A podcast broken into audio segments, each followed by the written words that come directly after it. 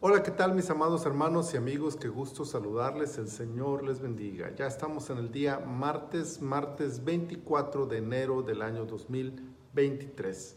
Esta es la temporada 24, el episodio 51 de nuestro devocional en su reposo. Nos corresponde el hermoso Salmo 51 para leerlo este día.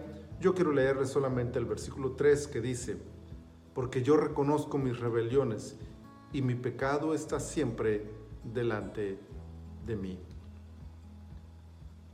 No es fácil reconocer cuando se ha cometido un error, pero es el único camino si se desea reconciliarse con Dios. David había pecado, un pecado grave, un pecado múltiple, un pecado con terribles consecuencias, pero era un pecado no reconocido.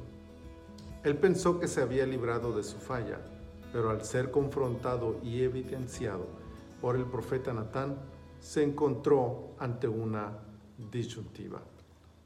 Como rey, pudo haber negado las palabras del profeta, aferrarse a su autoridad como rey y mandar callar al profeta de Dios.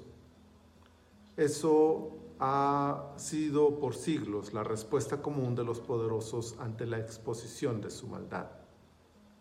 Pero David nos deja una lección de cuál debe ser nuestra prioridad. No importa cómo ni dónde, pero tarde o temprano el pecado de David cobrará su costo, sea en este mundo o en la eternidad. El rey entiende que lo mejor es caer en manos de un Dios misericordioso y no en las de un juez justo. ¿Cuál es la diferencia? La disposición para reconocer el pecado. Solo al reconocer sinceramente el pecado es como podemos encontrar el camino hacia el perdón. Y es que al reconocer el pecado y la justicia que merece caer sobre el pecador, es posible tener una visión del destino eterno que aguarda al que permanece en sus pecados. Esta visión de un futuro y de una eternidad en castigo revela el daño terrible que ocasiona el pecado. Y solo entonces somos capaces de arrepentirnos perdidos, sin esperanza, pero arrepentidos. Esa es la única forma en que seremos capaces de humillarnos ante Dios para reconocer nuestro pecado y la urgente necesidad de perdón, lo que será al mismo tiempo la única oportunidad que tenemos de perdón, apelando a la misericordia divina, tal y como lo hace David.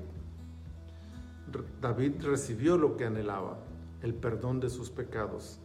Y también nosotros podemos recibir esta gracia si reconocemos nuestro mal y nos arrepentimos con el corazón.